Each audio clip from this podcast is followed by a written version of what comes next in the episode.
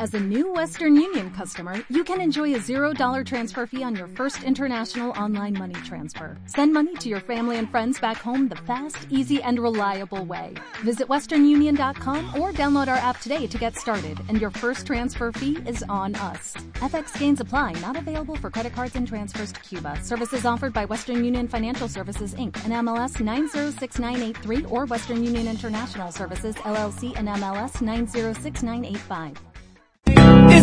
If you don't believe. Listen up to my new CD, Sham On.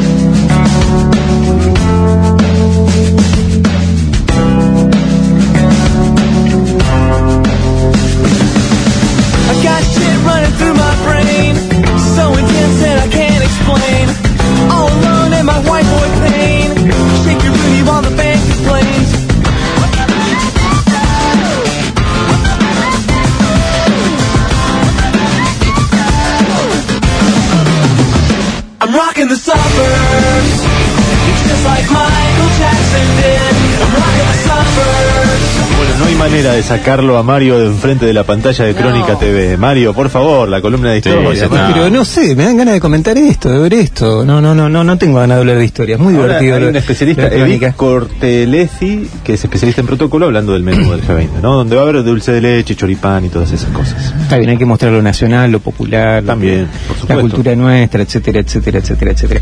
Eh, algo que me dijo recién Luca, y lo había visto yo esta mañana, hay un, un sitio de Facebook que, que recomiendo a veces por lo divertido que se llama eh, de- Hay que dejar de robar con, por, con piña por dos años. Sí, no sé si lo han visto. Sí. Y hablaba de esto de la Copa Libertadores de América, que se juega en España. Si uno no pensara que, la, que si uno no se pone a pensar que es lo que ocurre habitualmente, que Libertadores está hablando de los libertadores de América, o sea, de San Martín, de Bolívar, de toda esa gente, no sonaría lo que esto, pero es medio ridículo que pasa, que se juega en Madrid, ¿no? Es, es como un- una contradicción, digamos, en la ahí capital, de su propio... fuera en Barcelona, bueno. claro, en la capital, porque en Barcelona estaba un poquito aislada de ese tema, ¿no? Pero bueno, era Castilla, digamos, o sea, el reino de Castilla que fue el que, el que contra el cual se sublevó. Pero esto, mm, nada, eh, es interesante porque a alguien que se le ocurrió alguna vez ponerle Cor- Copa Libertadores de América y no Copa América simplemente, es alguien que quiso de alguna manera eh, construir una memoria, decir, bueno, esto es para homenajear. ¿Quién se acuerda de eso? Ujú. Esto me es algo que yo he mencionado miles de veces porque las construcciones de memoria vienen así generalmente. A alguien se le ocurre hacerle un homenaje a alguien, le pone el nombre a una calle, le pone el nombre a una plaza, a un monumento, y después las cosas van pasando y a veces queda y a veces no. yo siempre doy el ejemplo de Villa Honor Galvez. Villa Honor Galvez debe ser la ciudad de Santa Fe que más nombres socialistas tiene en sus calles. Calles, hay calles que se llama una calle importante que se llama Juan B. Justo, otra que se llama Jean Jaurès, uno de los líderes y fundadores del Partido Socialista francés, otra que se llama Pablo Iglesias. ¿Cuántas- ¿Cuántos lugares conoce que, que se llama Pablo Iglesias? No como el actual de Podemos, No, no, claro. sino el fundador del Partido Socialista Español. Primero de mayo, bueno, esa la transformaron en Juan Domingo Perón en los últimos años. Ahora, para la gente de Villa Honor Galvez, yo viví hace muchos años por allá, la calle Jean Jaurès era J. Jaures. Claro. Nadie tenía idea de quién era ese señor Jaures. Porque decía J. Jaures, no decía Jean. ¿Quién era el señor Pablo Iglesias? Nadie tenía la menor idea. O sea, fracasó rotundamente, porque en realidad el, el- el tema de la memoria es una cuestión que, la- que viene por la apropiación. Bueno, y, pero ¿y de qué depende que el paso del tiempo no quite de contenido a las cosas o no lave un poco la discusión que hubo detrás de las cosas? De que se sostenga esa memoria porque hay grupos que, que lo sostienen, eh, ¿por qué? Básicamente por eso, porque haya gente que lo quiera sostener, que lo quiera sostener y socialmente se quiera sostener. O sea, porque si no, se pierde. Y acá también había calles que nos enteramos que eran de represores o de gente de alguna manera reñida con los derechos humanos porque se empezaron a hacer movilizaciones. Ah, de la calle de acá a la vuelta era... de- Sí, sí, sí, sí. Hubo, Eh, hubo algunas. Hubo algunas que injustamente también fueron tratadas. Sí, por, por ejemplo, la Richieri en algún momento fue cuestionada por que tenía el nombre de un general, pero el general Pablo Richieri fue un general que tuvo mucho que ver con las aperturas democráticas en Argentina, no en mucho sentido. O sea que, bueno, está bien, creo que el servicio militar Pasa que- obligatorio, pero él no tuvo la culpa que el servicio militar obligatorio se convirtiera en lo que se convirtió. Claro, eh, Riccieri es porque él vino a cerrar Pichincha precisamente. Claro. Entonces, eh, Pichincha había quedado con la memoria de la idea de la calle de la prostitución. entonces ahí le cambiaron. Le cambiaron el nombre y le pusieron Riccieri. Pero sí, se ha hecho muchas veces esto. No, está bien, estaba pensando que en el caso de los libertadores de América hay todo un sistema educativo que sostiene, digamos, y que va, recordando año a año quiénes fueron cada Sí, uno de ellos. También a lo mejor a FMI. veces el paso del tiempo baja un poco el tono de las discusiones. Seguro, seguro. O sea, vamos a suponer el caso este que digo, tan pequeño como Villa Honor Galvez. Para que eso se, se sostenga en el tiempo, eso no sé, sinceramente, es una cosa que habría que. estaría- sería interesante investigarla, de cuándo se le pusieron nombre a esas calles. Claro. ¿Quién se las puso? O sea, lo que pasa es que no hubo después, durante años, ninguna intendencia ni ninguna gobernación que le interesara le interesara perpetuar eso. Probablemente ahora sí, porque ahora creo que está que es socialista el intendente actual. Entonces probablemente quiera reactivarlo, si es que le interesa realmente hacerlo. Pero este, pero es- esas cuestiones, digamos, sí, tienen que ver con que tanto del Estado como de la sociedad civil misma se, se, se le interese, digamos, Claro, sí, y efectivamente. también si tiene que ver solamente con la nomenclatura a veces o con otros contenidos, monumentos, festividades. Sí, por supuesto que está acompañado de las calles cosas. por ahí siempre como pasa un poco Sí, más. pasa de claro. largo. Es como que uno lo tiene referenciado. Pero es interesante verlo porque uno ve en la, en la provincia de Santa Fe, por ejemplo, hay nombres que, o en Entre Ríos, nombres que existen en algunos lugares puntualmente y en otros no, pero que tienen que ver con el lugar, ¿no? O sea, Claro. eh, en provincia de Entre Ríos hay, en Basavilbaso hay una calle que se llama Mauricio de Hirsch. ¿Quién es Mauricio de Hirsch? Nadie sabe fuera de ahí, no, en realidad se sabe, pero fue eh, uno de los benefactores que hizo las colonias judías en esa zona y nunca estuvo ahí pero Claro. compró la- las tierras que se hicieron las colonias judías. Entonces, la calle se llama Mauricio de Hirsch. O sea, tiene esos nombres que tienen que ver con algo muy puntual y muy local, ¿no? Claro. Algunos recuerdan y otros no. Hay memoria de eso y depende. Depende si hay descendientes de aquellos que tuvieron que ver con eso o no. Sí, sí. Y Bueno, si el Estado le interesa o no. un debate que está, está bueno para dar y que incluso se debe dar también cada vez que hay un, un debate sobre el nombre de las calles en los consejos municipales. Se da, se da, se da, se da habitualmente incluso eso. Mm. Sí, sí, eso, eso es muy frecuente. Ahora, eh, más de una vez se discutió, digamos, que por qué ponerle tal nombre, por qué no. Eh, y a veces incluso se ven reflejadas ciertas cuestiones ideológicas que piensan Claro, sí, sí. eh, lo- los propios que promueven o que están en contra de esto. Bueno, Mario, hoy te, te trajiste Traje un libro para ¿Qué- qué comentar. Es, eso? ¿Qué- qué es? es? un libro que hicieron Carlos Altamirano y Adrián Gorelick, eh, lo editó siglo XXI, se llama La Argentina como problema. Entonces, eh, nosotros hemos escuchado, recién justo vi otro libro, que no lo leí sinceramente, de, de, Juan Liach y otro más, que habla de este tema famoso de la decadencia argentina, digamos. Hay, hay una idea a veces de la decadencia argentina que es muy fuerte cuando se habla aquello de los últimos 70 años, por ejemplo. Sí, bueno, acá la Argentina debió llegar a determinado lugar y no llegó nunca. ¿Por qué no llegó? ¿Por qué Argentina no fue Canadá? Yo diría que la pregunta está mal hecha. No puede, no tiene por qué ser Canadá. O sea, a ver, ¿por qué lo vas a comparar? ¿Por qué Argentina no fue Noruega?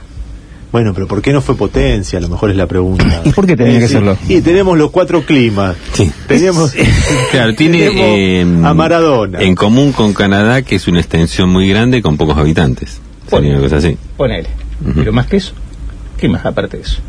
No, no, no. no. No mucho más. Bueno, en definitiva, pero ¿por qué tenía que llegar a ser Canadá? ¿Por qué tenía que llegar a ser una Bueno, potencia? mira, anoche la escuchaba a Beatriz Sarlo en un programa de televisión justamente hablando de esto, a propósito del G20, y planteaba que Argentina hasta, eh, o digamos, en, la- en principios del siglo pasado, digamos, era una aliada de Inglaterra que para ese momento histórico era la potencia que no tenía competencia a nivel mundial, digamos, que era la, la gran potencia, y Argentina era una aliada estratégica. Y sin embargo, después, y ella atribuye a dictaduras militares que hubo en el siglo pasado, esta po- imposibilidad argentina de poder continuar eh, en ese camino de la prosperidad o de ser una- un, un gran país a nivel mundial. Sí, en realidad yo me iba a ver esta cuestión, generalmente desde la historia es muy difícil pensar en términos evolutivos de que un país tiene que llegar a determinado lugar. O sea, pues si es por eso, ¿por qué hay tantos países del mundo que no llegan a ser potencias? Precisamente porque hay potencias. Esa es la respuesta más básica, digamos. Claro. Si no habría potencias, probablemente todos estaríamos Bueno, más igual- no, me igualados. parece cuando se plantea, perdón que, que te insista con esto, pero cuando se plantea lo de, lo de Canadá, se plantea, se piensa en, en niveles de, claro, en niveles de desarrollo un poco mayores a los niveles que tiene Argentina. Sí, mejor. sí, sí, incluso de igualdad también, porque eso Canadá tiene un, un sistema bastante igualitario de estado de bienestar que no lo tiene Estados Unidos, ¿no? Que eso es bastante distinto. Pero, bueno, pero digamos, Canadá, Australia es otra comparación que se hace. ¿Por qué Argentina no fue Australia? Porque, y en realidad ningún país puede ser como otro estrictamente. Es como eh, ahora todo el mundo se enamora de este mito educacional que es Finlandia, ¿no? Porque es un mito. O sea, Ujú. Finlandia póngale el contenido que quieran, pero todo el mundo le pone el contenido que le gusta. Nadie sabe exactamente cómo es Finlandia. Por otro lado, copiar eso acá no, no sé si serviría de No, no mucho. daría el mismo resultado, dudo que claro. no, hay una cuestión de... Pero bueno, acá este libro de Altamirano y Golek trabajan, son, es una compilación, a veces las compilaciones suelen ser descoordinadas en un sentido porque son distintos autores, son más de 20 autores, pero esta eh, tiene un nudo común, que es ver eh, en, es complejo el tema, porque es ver en cómo se fue imaginando y pensando la Argentina desde finales del siglo XIX hasta los 60, 70 más o menos. Y uno empieza a ver cómo los diagnósticos que se hacían sobre la Argentina son muy similares a veces a los que se hacen hoy. O sea, qué sé yo, en algún momento, antes de hablarse del populismo, se hablaba del caudillismo. Y se atribuía esta, esta, esta cualidad negativa para muchos, por ejemplo, a Irigoyen. Irigoyen, si uno lee, eh, yo les leo brevemente algo que se decía sobre Irigoyen. Eh, dice, el ensayo de una nueva forma de ejercer el sufragio universal, que es como gana Irigoyen, había acabado con la verdadera democracia, en la que las clases cultas gobernaban con el apoyo de las masas populares. O sea, acá hay una clase superior que se perdió y empezó y volvió un nuevo caudillo. Y esto se decía en 1920 con respecto a Irigoyen. Se decía más o menos lo mismo que se dice con respecto a los populismos, esta cosa de que era una tiranía, de que era una dictadura, se llegó a decir de Irigoyen, lo cual es bastante eh, sintomático teniendo en cuenta que los que lo decían eran los que habían formado parte de un régimen no dictatorial, pero sí oligárquico, un régimen donde eran pocos los que participaban en política. O sea, cuando hay democracia de masas, cuando hay una elección donde limpia, como fue la, la que ganó radicalismo, la que ganó Irigoyen, ahí se dice esto. O sea, con respecto al radicalismo y con respecto a Irigoyen, se dijo lo mismo prácticamente que lo que se dijo después con respecto al peronismo y, y en los últimos años se sigue diciendo entre comillas, con respecto a lo que se llama populismo. Una, una- una palabra que voy a dejar de decir por lo menos durante cinco años. no dos años. Sí, sí, basta ya.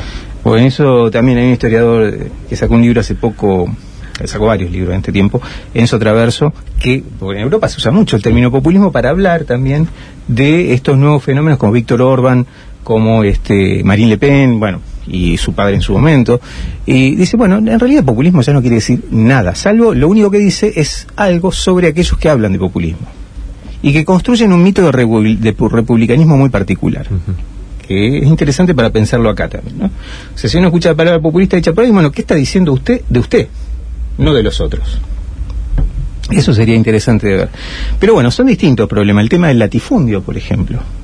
Eh, acá hay un, un trabajo muy interesante sobre el tema de las grandes extensiones de tierra. Acá siempre fue visto como negativo eso. O sea, la- el proyecto de la Argentina fue siempre un proyecto pensado al estilo norteamericano de pequeñas extensiones de tierra, porque se pensaba que las pequeñas extensiones de tierra eran las que generaban mayor riqueza. Y de hecho terminó siendo, o sea, el gran latifundio prácticamente eh, desapareció en algunos lugares de la Argentina. Se fue redistribuyendo, sin una reforma agraria estrictamente, la tierra. O sea, es un, un- libro como para ver, o sea, pasan muchísimos de los pensadores que uno... eh, son más, más conocidos, José Ingeniero, Jaureche, eh, Raúl Previch, eh, muchísimos de los pensadores argentinos, y a partir de ellos se construye de alguna manera el- los problemas de la Argentina. El problema del interior de Buenos Aires. O sea, interior de Buenos Aires, la, la ciudad enorme que termina dominando todo el resto. Eh, son una serie de problemas que me parece que están interesantes para verlos. Es un libro que aparte se puede leer de, este, de artículos, no necesariamente uno tiene que leerlo entero. Pero este, creo que vale la pena como para pensar esto. Es una lectura media. Uno no va a conocer la historia argentina a partir de esto. Pero sí cómo se pensaron los distintos problemas de la Argentina en distintos momentos.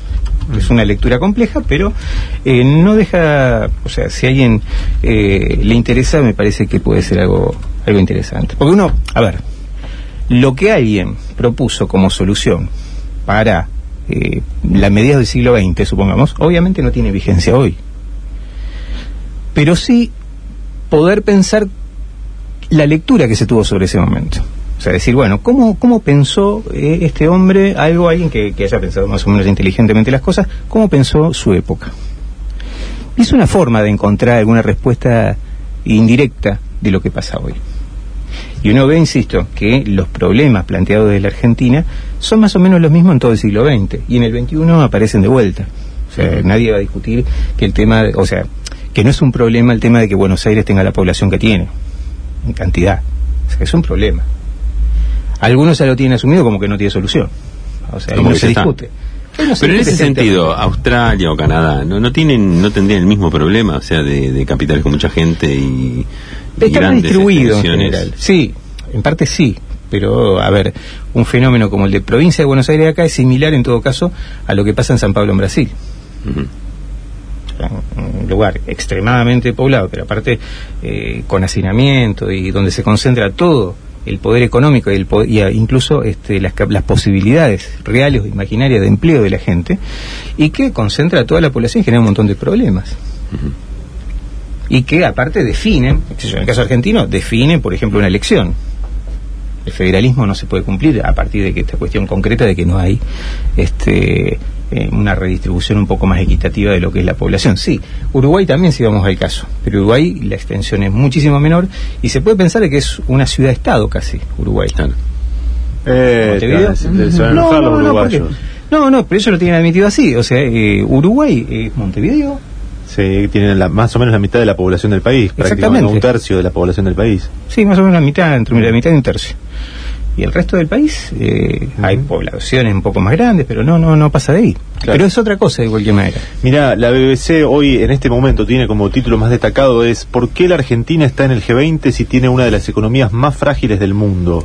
Se, se hace esa pregunta en la BBC en este momento en la portada y eh, bueno dice que Macri tiene un desafío porque eh, eh, el, tiene el, el país con muchas protestas y bueno va a intentar mantener un rol de moderador justamente en un momento de crisis de, la Argentina, entre otras cosas que plantea este artículo en este momento. Sí, acá en la Argentina el tema es que, mm, por ahí, bueno, algo hablábamos antes fuera del micrófono con, Gerardo, ¿no? En la Argentina o en América Latina en general, porque en realidad los parámetros de comparación, como una hablábamos con Diego Añaño, Añaños eh, puede ser otro país de Latinoamérica, o hasta un país asiático, o algún país africano también, pero no Europa, por ejemplo, ni Estados Unidos, ni Canadá.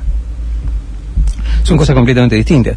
Pero América Latina optó, de algún modo, cuando se independizó de, de España, por atarse a lo que en ese momento era lo más importante del mundo, que era el imperio inglés que estaban haciendo.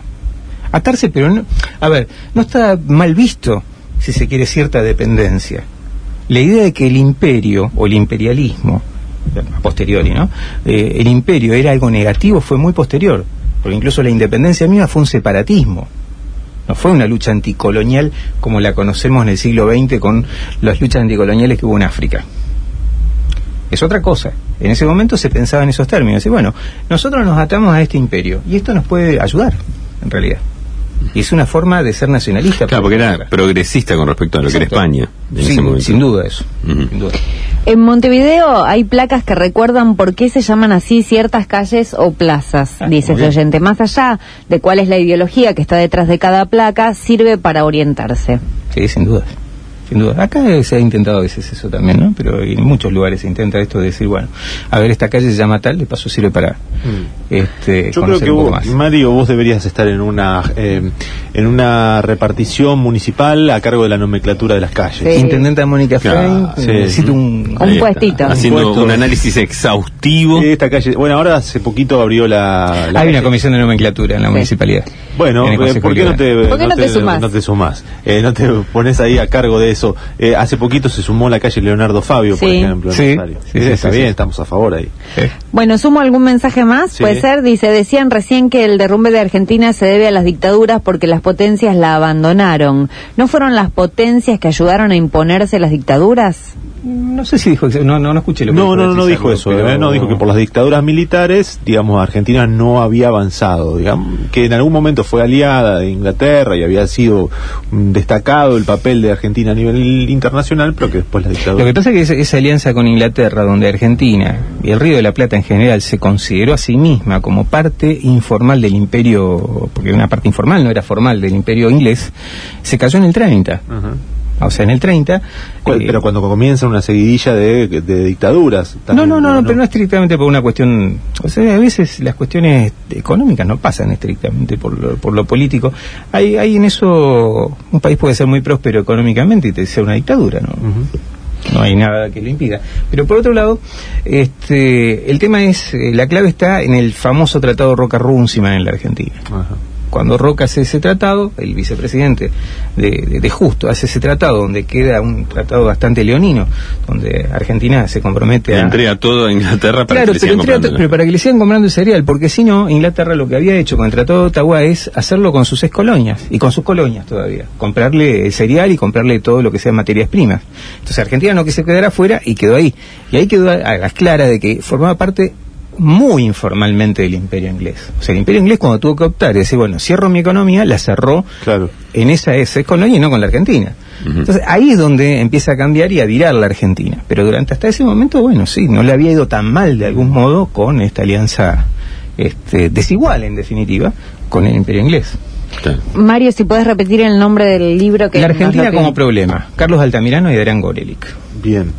Bueno, Mario, no sé si tenés alguna propuesta de nomenclatura para la calle. De ¿Para la alguna- calle? de- sí, esta acá, por ejemplo, la podemos llamar de otra manera. Urquiza está bien. No, Urquiza está bien, Urquiza está bien. Es Ah, más, bueno, Balcarce está mal. Balcarce dicen que está mal. Y no, es que le prendió Incendió fuego- Rosario, incendió. Rosario. Eso lo decía Juan Álvarez. Juan Álvarez, por, decía- por ejemplo, decía que eh, Urquiza merecía más homenaje que lo que tuvo en Rosario. Porque en realidad Rosario nació de urquicista. Pero esto Mm. ya lo hemos hablado alguna vez. Juan Manuel de Rosa se llamaba 25 de diciembre no por Navidad, Sino por el pronunciamiento de Urquiza. Claro. Primero Porque ahí estaba la tropa rosarina que esperaba el paso de Urquiza, De Urquiza para, para acompañarlo. lo que después fue Casero. sí. Exactamente. Bien, Mario, nos reencontramos la semana La que semana- viene. sí, la o semana la próxima o la cuando otra. vos puedas. ¿eh? Estamos ya sobre pueda. cierre de año, me imagino, con exámenes y esas cosas. Todo Mucho trabajo de cosas, docente. aparte como no me pagan acá por más que Eh. tengo acá hinchada y todo, no me pagan. Vení- vení No, la semana acá que que viene. venir por amor a la camiseta. Vení la semana que viene. Mario Blue, que la marca de la almohada 1038.